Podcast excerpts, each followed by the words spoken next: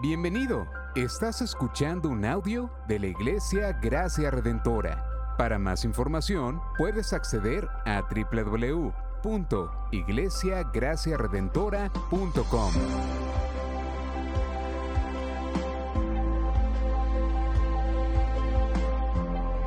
En la exposición de la palabra, el pastor Israel Vega.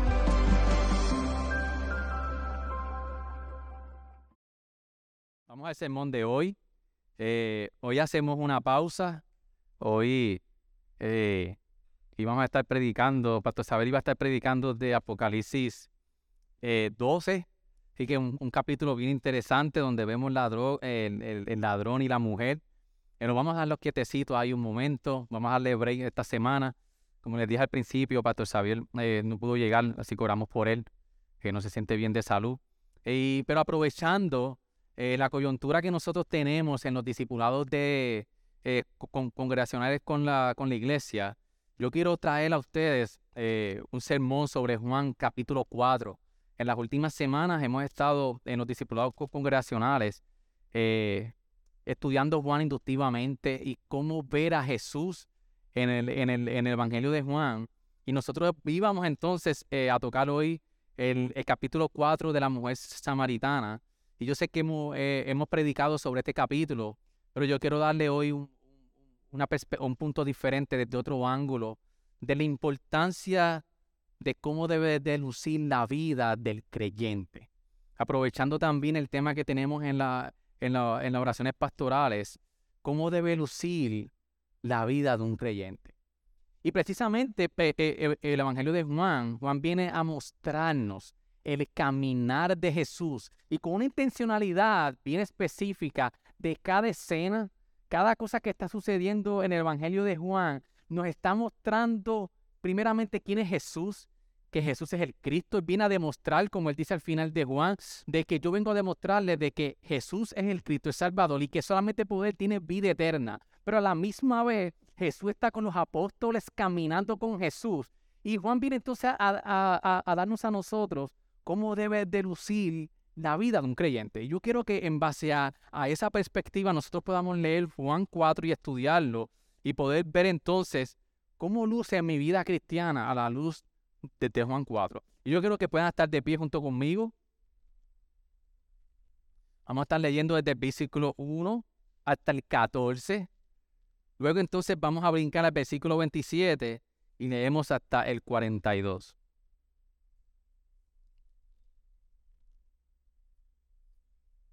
Evangelio de Juan, capítulo 4, leemos desde el 1 hasta el 14 y brincamos entonces del, 22, del 27 hasta el 42.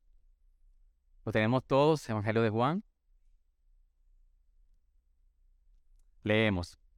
Y dice así, por tanto, cuando el Señor supo que los fariseos habían oído que él hacía y bautizaba más discípulos que Juan, aunque Jesús mismo no bautizaba sino sus discípulos. Salió de Judea y partió otra vez para Galilea. Y tenía que pasar por Samaria. Llegó pues a una ciudad de Samaria llamada Sicar, cerca de la, de la parcela de tierra que Jacob dio a su hijo José. Y allí estaba el pozo de Jacob. Entonces Jesús, cansado del camino, se sentó junto al pozo. Era como la hora sexta. Una mujer de Samaria vino a sacar agua y Jesús le dijo, dame de beber pues sus discípulos habían ido a la ciudad a comprar alimentos. Entonces la mujer samaritana le dijo, ¿cómo es que tú, siendo judío, me pides de beber a mí que sois, eh, que, que sois samaritana? Porque los judíos no tienen trato con los samaritanos. Respondió Jesús y le dijo, si tú conocieras el don de Dios y quién es el que te dice, dame de beber, tú le habrías pedido a él y él te hubiera dado agua viva. Ella le dijo, Señor, no tienes con qué sacarla y el pozo es hondo. ¿De dónde pues tienes esa agua viva? ¿Acaso eres tú mayor que nuestro padre Jacob, que nos dio el pozo del cual bebió él mismo y sus hijos y sus ganados? Respondió Jesús y le dijo, Todo el que beba de esta agua volverá a tener sed, pero el que beba del agua que yo le daré no tendrá sed jamás, sino que el agua que yo le daré se convertirá en él una fuente de agua que brota para vida eterna. Y siguió esa conversación teológica con la mujer y Jesús. Y cuando brincamos al versículo 27, Dice, en esto llegaron sus discípulos y se admiraban de que hablara con una mujer que ninguno, pero ninguno le preguntó, ¿qué tratas de averiguar? ¿Por qué hablas con ella? Entonces la mujer dejó su cántaro, fue a la ciudad y dio y dijo a los hombres, venid, ven, a un, ven, ved a un hombre que me ha dicho todo lo que yo he hecho. ¿No será este el Cristo? Y salieron de la ciudad e iban a él. Mientras tanto, los discípulos le, le rogaban diciendo, Rabí, come. Pero él les dijo, yo tengo para comer una comida que vosotros no sabéis. Los discípulos entonces se decían entre sí, ¿le habrá traído alguien de comer? Jesús les dijo, mi comida es hacer la voluntad del que me envió y llevar a cabo su obra. ¿No decís vosotros todavía faltan cuatro meses y después viene la siega? He aquí yo os digo, alzad vuestros ojos y ved los campos que ya están blancos para la siega. Ya el segador recibe salario y recoge fruto para vida eterna, para que el que siembra se regocije juntamente con el que ciega. Porque en este caso el dicho es verdadero. Uno es el que siembra y otro el que ciega. Yo os envié a cegar lo que no habéis trabajado. Otros han trabajado y vosotros habéis entrado en su labor. Y de aquella ciudad muchos de los samaritanos creyeron en él por la palabra de la mujer que daba testimonio diciendo, Él me dijo todo lo que yo he hecho. De modo que cuando los samaritanos vinieron a él, le rogaban que se quedara con ellos, y se quedó allí dos días. Y muchos más creyeron por su palabra. Y decían a la mujer, ya no creemos por lo que tú has dicho, porque nosotros mismos le hemos oído y sabemos que este es en verdad el Salvador del mundo. Ayúdeme a la iglesia. Señor, gracias por tu palabra. Gracias, Señor, porque a la luz de, de tu palabra, Señor, este caminar en nuestra vida, Señor, no es en vano. A la luz, Señor, de cómo tú nos diriges en este tiempo, Señor, la palabra nos ayuda y nos da, Señor, no solamente herramientas, sino que nos da, Señor, la fortaleza y la dirección para nosotros vivir vida, Señor, como tú quieres. Ayúdanos, Señor, a ser fiel a tu palabra y que nuestro corazón esté presto para ello. Te lo pedimos en nombre de Jesús. Amén. Amén. Mientras yo venía de camino para acá, eh, yo no sé los padres que han pasado ya por la, por la encomienda de enseñar a uno de sus hijos a guiar. Lo que no han pasado por ahí, hablamos luego. Eso es un momento bien interesante donde Keshan ahora mismo está, y dito, ya, ah, la, uso mucho de ejemplo y ya me pega a mí así, hablamos en casa. Pero ah, es un momento bien interesante donde ya nuestros hijos empiezan a crecer y empezamos nosotros a, a enseñarle cómo guiar y ustedes saben la, eh, todo lo que significa. Ahí es que uno se da cuenta de lo que ya uno hace por instinto. Muchas cosas cuando guiamos, todo lo que incurre el poder guiar sin que te choquen. Nosotros tenemos que estar bien pendientes de muchas cosas. Los ángulos a 360 grados, mirando para todos lados, eh, todos los pares, saber, saber cada una de, la, de, la, de los signs, qué es lo que significa, eh, seguir el pie de la letra, cada una de esas cosas. Y precisamente cuando venía por ahí eh, pensando sobre el sermón, la vida del creyente es así nuestra vida como creyente, nosotros estamos guiando el camino de la vida, pero es bien diferente a cómo nosotros guiamos.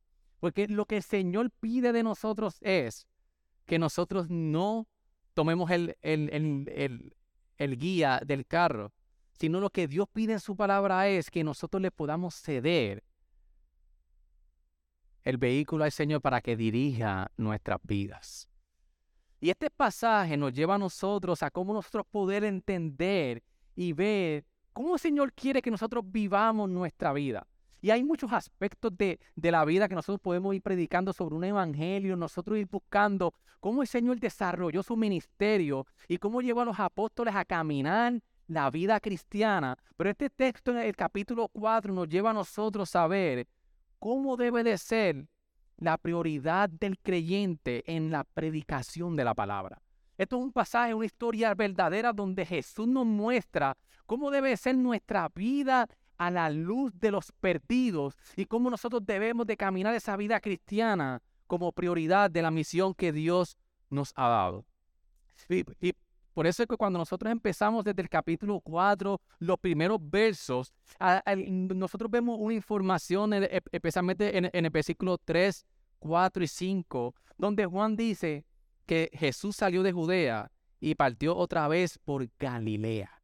Y aquí mucha información. En el versículo 4 dice, tenía que pasar por Samaria.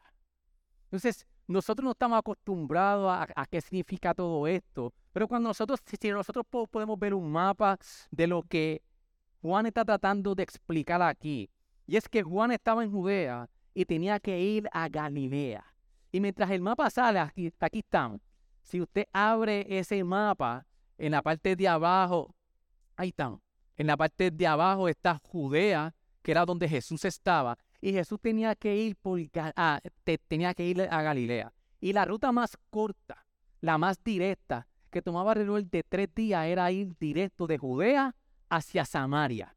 Pero por lo, por, lo que conocemos de que los samaritanos y los judíos no se llevaban entre sí, los judíos preferían entonces tomar una ruta mucho más larga y ir por el río eh, que, nos queda a su mano derecha, dar una vuelta y salir de Judea, ir hacia, hacia, hacia el río, eh, el, el, lago Tiberias y subir hasta llegar a Galilea.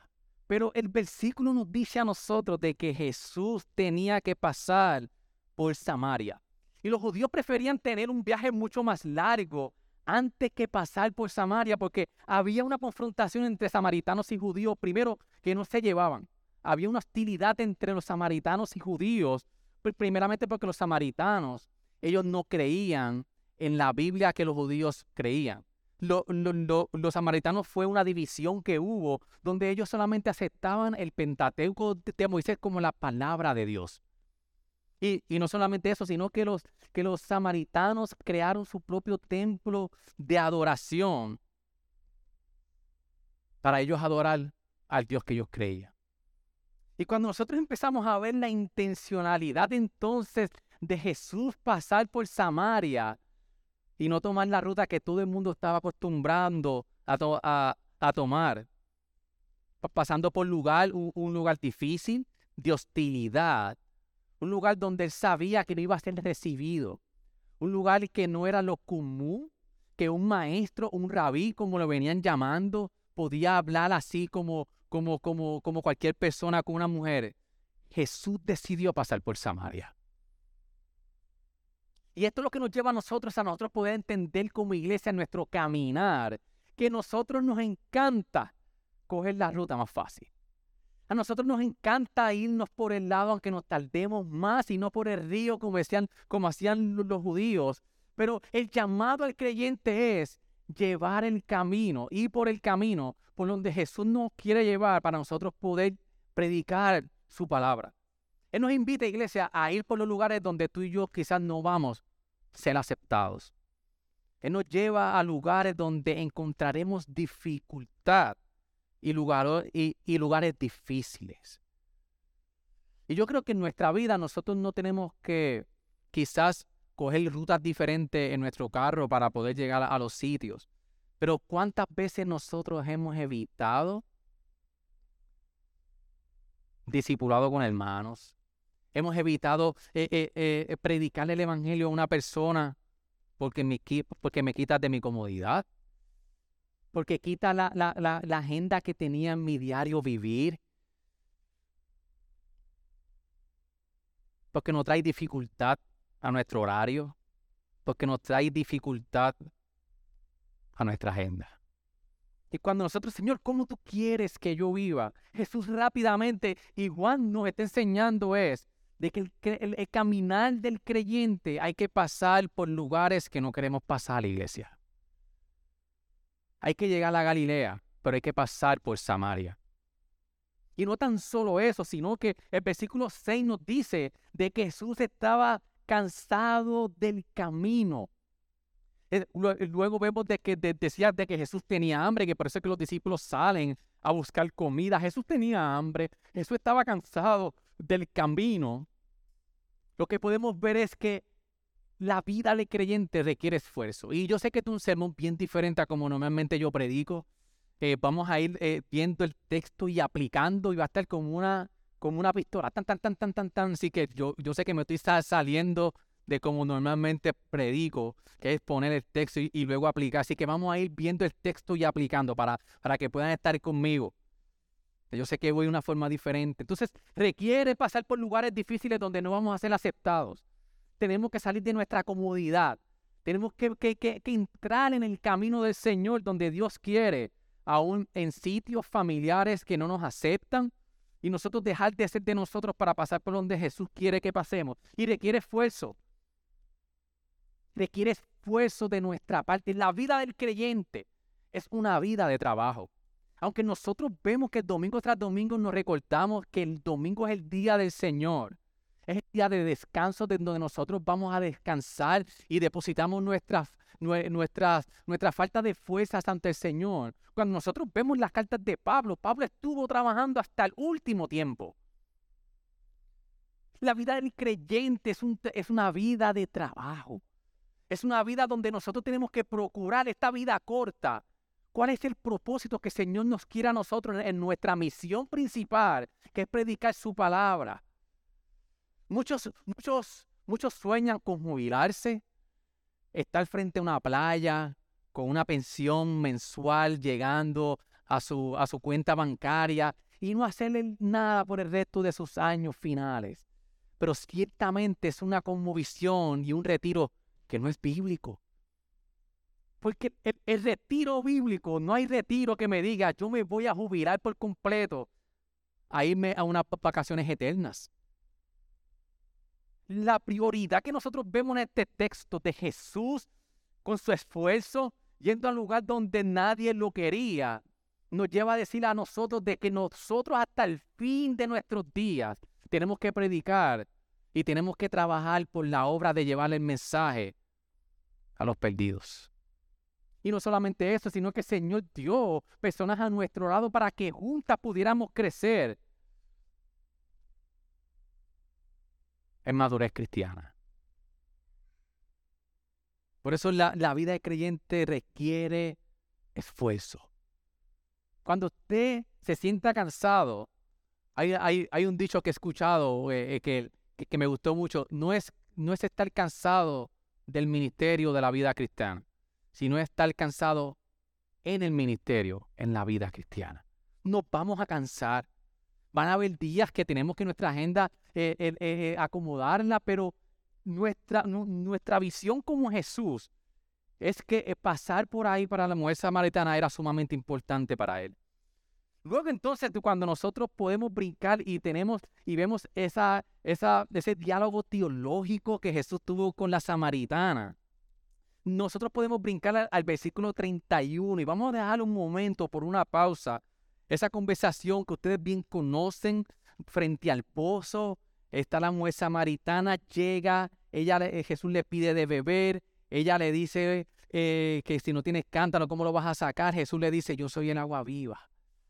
Y luego de tener esa conversación, nosotros vemos que llegan entonces los discípulos a la escena y ven a la samaritana con Jesús y se sorprenden porque todavía Jesús estaba con ella aunque ellos no dijeron nada, en el, versículo 30 dice, y salieron de la ciudad e iban a él. Los discípulos entran en escena. Mientras tanto los discípulos le rogaban diciendo, rabí, come. Pero él les dijo, yo tengo para comer una comida que vosotros no sabéis. Los discípulos entonces se decían entre sí, ¿le habrán traído a alguien de comer a Jesús? Jesús le dijo, mi comida es hacer la voluntad del que me envió y llevar a cabo su obra. Cuando nosotros vemos esta narrativa, nosotros podemos ver de que los discípulos no entendían lo que Jesús le estaba diciendo. Ellos habían salido a buscar comida, y entran en escena, ven a Jesús con una mujer samaritana, prefieren no decir nada, ellos se quedan callados, aunque no entendían qué está haciendo Jesús en Samaria, hablando con una mujer a plena luz del día, tenemos hambre y él está haciendo esto, ellos se quedan callados, no entienden pero la, narrativa nos lleva a nosotros a ver el, gran contraste entre Jesús y los discípulos. Por eso es que Jesús les dice en el versículo 18, en el, en el versículo 32, que Jesús tiene un, sostenimiento que ustedes no saben qué es lo que me sostiene a mí. En, el versículo 33 que los versículos, los discípulos no entienden y Jesús aprovecha ese momento para poderle explicar a ellos varias cosas. Primero, la devoción de Jesús y la comprensión, segundo, de su misión. Jesús le empieza a decir a ellos, mira, la satisfacción mía es hacer la voluntad de mi Padre. No era una obra meramente humana. Jesús sabía que era la obra que Dios junto, que, eh, junto a su Hijo desde la eternidad habían establecido que venían a rescatar al hombre. Jesús tenía bien, bien claro que su devoción era hacer la voluntad de Dios. Y tenía una comprensión clara de lo que él venía a hacer. No solamente eso, sino que vemos en, cuando está hablando con los discípulos que la mayor preocupación de Jesús no era hacer su voluntad, sino la voluntad del Padre. No tan solo eso, sino que dice que el deseo, el mayor deseo de Jesús, si nosotros podemos ver, está diciendo que es hacer la voluntad divina del Padre. Jesús vivía con esa idea en su mente diariamente, con esa prioridad de que antes de yo comer, antes de yo satisfacer mi necesidad humana que es importante, Jesús le dice a ellos de que lo más importante para mí es hacer la voluntad del Padre. Esto nos enseña a nosotros, iglesia, de que nuestra vida, escúcheme bien, debe girar alrededor de la misión que Jesús y Dios el Padre nos dio a nosotros como iglesia.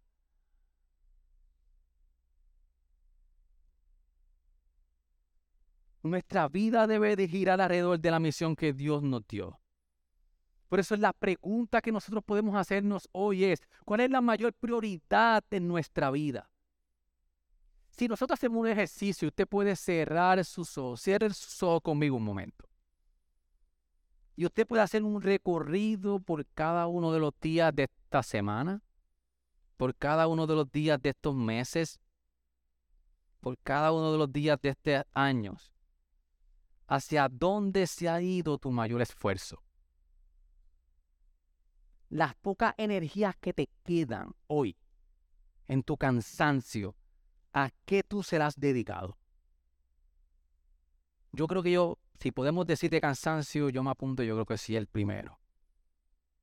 Pero si tú pones a calcular en todas estas horas, minutos, segundos de esta semana, meses y lo que va del año, ¿a qué más tiempo tú le has dedicado en, lo que lleva del año?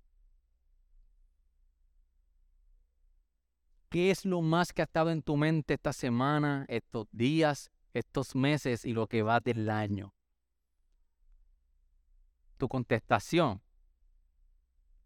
a esta pregunta contesta que alrededor de eso está girando tu vida. Y no alrededor de hacer la voluntad del Padre. si nos ponemos a pensar, ¿qué, es lo más miedo que nos da a nosotros de perder ahora mismo? Si usted nos dice, si yo pierdo esto, yo no sé qué pasaría de mí. ¿Qué es lo más miedo que te da perder? Ahí está girando tu vida alrededor de eso. Ahí está tu prioridad, ahí está nuestra prioridad. Pero cuán preocupados nosotros estamos, iglesia, por hacer la voluntad de Dios. La contestación no, no puede salir por nuestra boca debe salir de cómo administramos nuestro tiempo cada día de nuestros días. Este espacio de tiempo antes de llegar a la eternidad es lo que contesta cuál es tu prioridad. ¿Cuál es tu devoción principal? ¿Cuán preocupados nosotros estamos por hacer la voluntad del Padre? Nos preocupamos por muchas cosas, el sustento de nuestra familia que Dios nos envió, sí. Nos preocupamos por nuestro trabajo. Nos preocupamos por muchas cosas, pero eso debe ser informado entonces por lo que Dios quiere hacer con nosotros y lo que, yo, y, lo que Dios ya ha hecho por nosotros. Dios, no, no nos envía a abandonar nuestro trabajo.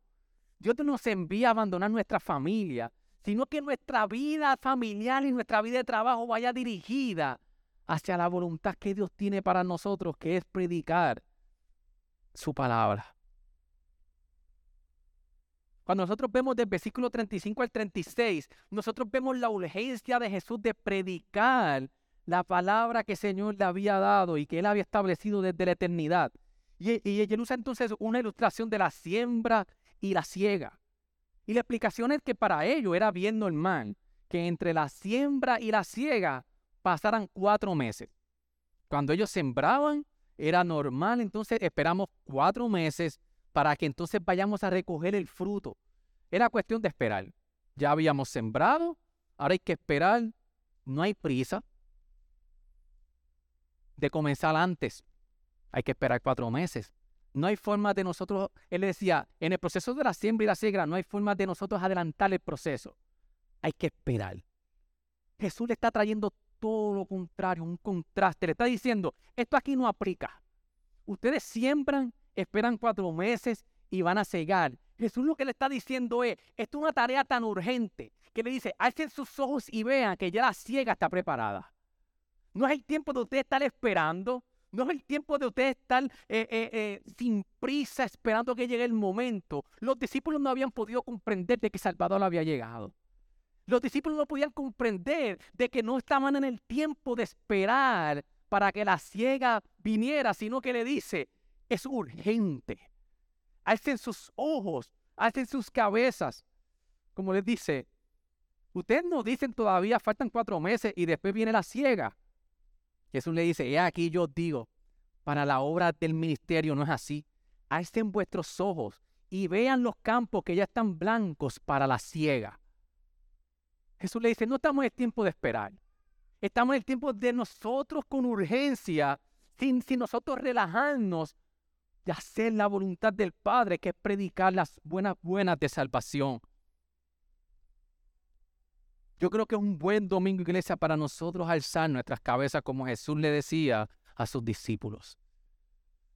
¿Cuánto estamos caminando, mirando hacia abajo, pensando en nosotros. Y el llamado de la palabra es oír a nosotros alzar, iglesia, nuestra mirada y mirar a nuestro alrededor. ¿Cuántas mujeres samaritanas Dios nos ha puesto a nuestro lado? ¿Cuántos caminos nosotros hemos hecho por el lado? Como cuando usted estaba en la high y usted veía eh, esta persona que tú no que se quería cruzar porque había tenido un conflicto. Que usted cogía la acera y decía, déjame para evitar todo esto, déjame coger la acera. El llamado que nos hace esta narrativa es ahí por el camino difícil hacer la voluntad de Dios. Y alzar nuestras vistas. Y nosotros poder reflexionar, ¿dónde yo estoy parado hoy? En mi vida cristiana, ¿dónde estamos parados?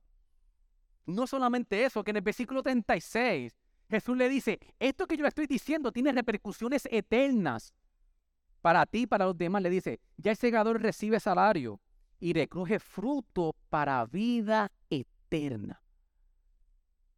Hermano, Dios decidió por su soberanía que las vidas se iban a salvar por la, a través de la predicación de la palabra.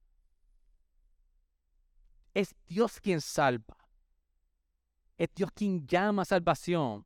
Pero Dios utiliza la predicación de la palabra para este fin. Usted sabe entonces de que la eternidad de una persona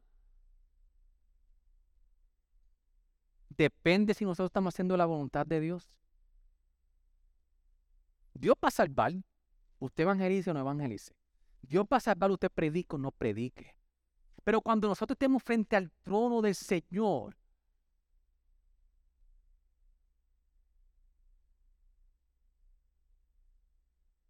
y el Señor nos diga, te puse esta persona para repercusiones eternas y no hiciste mi voluntad.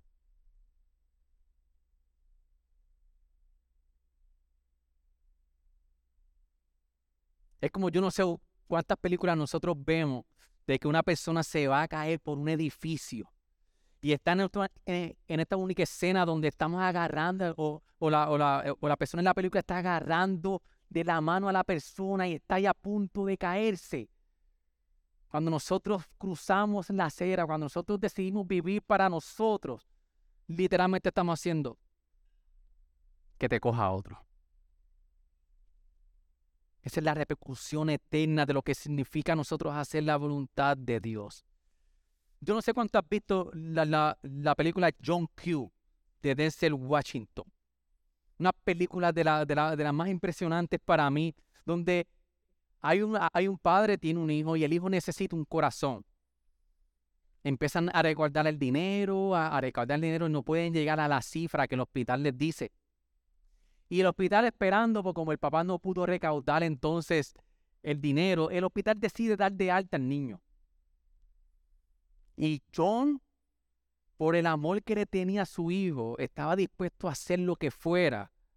Y entra al hospital con una pistola coge de reina a todo el mundo para que su hijo entrara en la lista de receptores de corazón. Y, le decía en la película, o los, o, o los rehenes mueren. John Q hizo lo que fuera para que su hijo tuviera un corazón. Cuando nosotros predicamos la palabra literalmente, iglesia, nosotros estamos siendo el canal que Dios utiliza para darle un corazón nuevo a una persona. John Q estuvo dispuesto a hacer lo que fuera. Arrestó un hospital, cogió una pistola, cogió rehenes. Por cierto, en la película la pistola no tenía una bala. Pero estaba dispuesto a hacer lo que fuera por dar un corazón a su hijo. Y nuestra vida cristiana, en, los procesos de discipulado, de nosotros predicar el Evangelio a otras personas, literalmente nosotros estamos bombeando sangre. Literalmente nosotros estamos siendo el camino que Dios está utilizando para hacer una cirugía a corazón abierto y que Dios le cambie un corazón de piedra a un corazón de carne. Y a nosotros rechazar la voluntad de Dios, para nosotros en eso estamos diciendo yo no quiero participar de esto escógete a otro. ¿Cuán dispuestos nosotros estamos para llegar hasta las últimas consecuencias de dejar nuestra comodidad para que todos escuchen el Evangelio? Cuando nosotros vemos entonces desde el versículo 39 al 42, al, al 42 llega el clímax de la narrativa. La mujer dejó el cántaro cuando terminó de hablar con Jesús y fue entonces a donde ella a contarle a los demás lo que había ocurrido. Y ella casi ni sabía decir lo que había ocurrido. Ella había experimentado el agua que, de vida que sacia para vida eterna. Y va entonces a su ciudad y le dice a los samaritanos lo, que había ocurrido. El versículo y la narrativa termina con el clímax. Esto es algo grande porque no era fácil de que los samaritanos pudieran entender que Salvador venía de los judíos. Y la declaración final dice, sabemos que este es en verdad el Salvador del mundo. Termina la historia de cómo tú y yo podemos vernos y reflejados en esta historia, cómo yo vivo mis días a la luz de cómo hacemos la voluntad del Padre en nuestra misión principal, que es la predicación de la palabra. Pero pastor, ¿cómo nosotros podemos hacer esto? ¿Cómo nosotros entonces podemos salir de este retardo en que estoy y que mi vida sea concentrada y que la prioridad sea como la de Jesús, de hacer la voluntad del Padre. Y meramente nosotros vemos de que Jesús le mostró la necesidad a la, a la samaritana. Él le pudo demostrar, mira, los cinco maridos que tú estuviste ahí buscando, esa sed que no te sacia, que hasta que has estado buscando por los cinco maridos, tú no has podido saciar tu sed. Lo que, nosotros nos, lo que nos corresponde a nosotros, iglesia, es predicar a Cristo. Decirle a las personas lo que tú andas buscando. En todas las cosas que tú has buscado por tu vida, saciar tu sed. En este caso era la mujer en cinco maridos, pero póngale nombre. Es que la gente puede entender y, y, el inconverso pueda entender dónde está y dónde ha buscado saciar su mayor necesidad y no ha podido encontrar. Y nuestra tarea es presentar a Cristo. Y Dios hará el, restante. Pero pastor, ¿cómo yo puedo hacer esto? ¿Cómo yo puedo cambiar mi vida definitivamente y que tú seas el norte de mi vida y el propósito principal? Solo cuando nosotros vivimos nuestra vida reconociendo y entendiendo que Jesús es todo lo que necesitamos. Miren cómo en Jeremías 21:13 le dice al pueblo, porque dos males ha hecho mi pueblo. Me han abandonado a mí, fuente de aguas vivas, y han cavado para sí cisternas, cisternas agrietadas que no tienen agua. Iglesia, para nosotros poder hacer esto, nosotros nos tenemos que convencer y entender que nuestra vida puede ser, puede ser solamente saciada por Jesús. Que nuestro matrimonio no va a saciar nuestra sed. Que nuestros hijos no van a saciar nuestra sed. Que nuestro trabajo no va a saciar nuestra sed.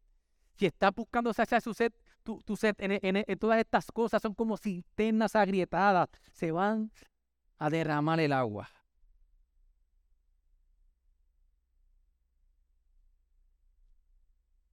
Este texto lo que nos dice es de que nosotros primero tenemos que comprender si realmente vivimos a la luz de que Jesús le da vida a cada aspecto de tu vida.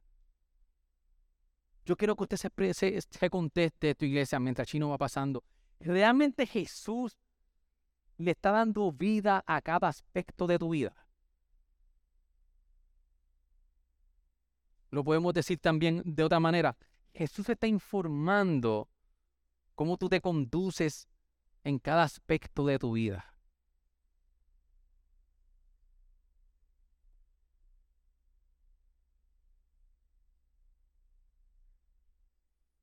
Yo creo que la narrativa nos lleva a poder nosotros entender de que la samaritana tuvo que entender el amor de Dios por ella. Iglesia, no hay forma de que nosotros podamos amar a nuestro prójimo si nosotros no sabemos y no comprendemos el amor que Dios ha tenido por nosotros. La samaritana pudo entender y fueron sus ojos abiertos del amor que Jesús había tenido por ella en su compasión. Porque entonces, eso fue lo que hizo que ella salió corriendo sin saber casi qué iba a decir a los demás a decirle, ya yo conocí a alguien que puede saciar mi sed. Ya yo he comprendido el amor que han tenido por mí, que todavía los discípulos estaban encontrando en su vida cómo debemos de proceder. No sabían lo que estaba sucediendo. Jesús le estaba enseñando una gran enseñanza. Tu vida debe ser dirigida por la voluntad de Dios y no la tuya. Por eso, iglesia, en este paréntesis que hemos hecho hoy, en, la, en la serie de Apocalipsis, que nosotros podamos ir de nuevo al pozo.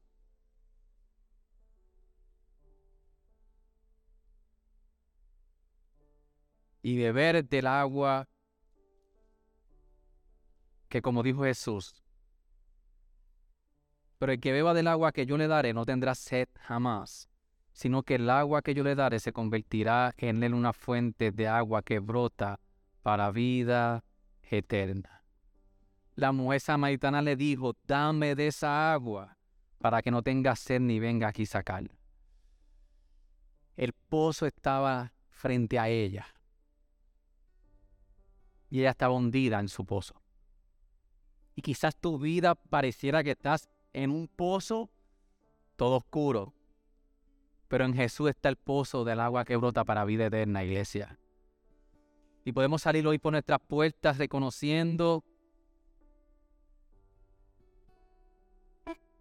de que Jesús, Dios no nos amó en Cristo Jesús. Y solamente eso puede informar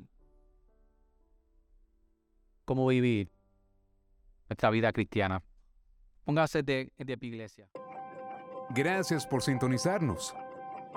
Puedes encontrarnos en las diferentes plataformas de redes sociales, como también visitarnos a www.iglesiagraciaredentora.com.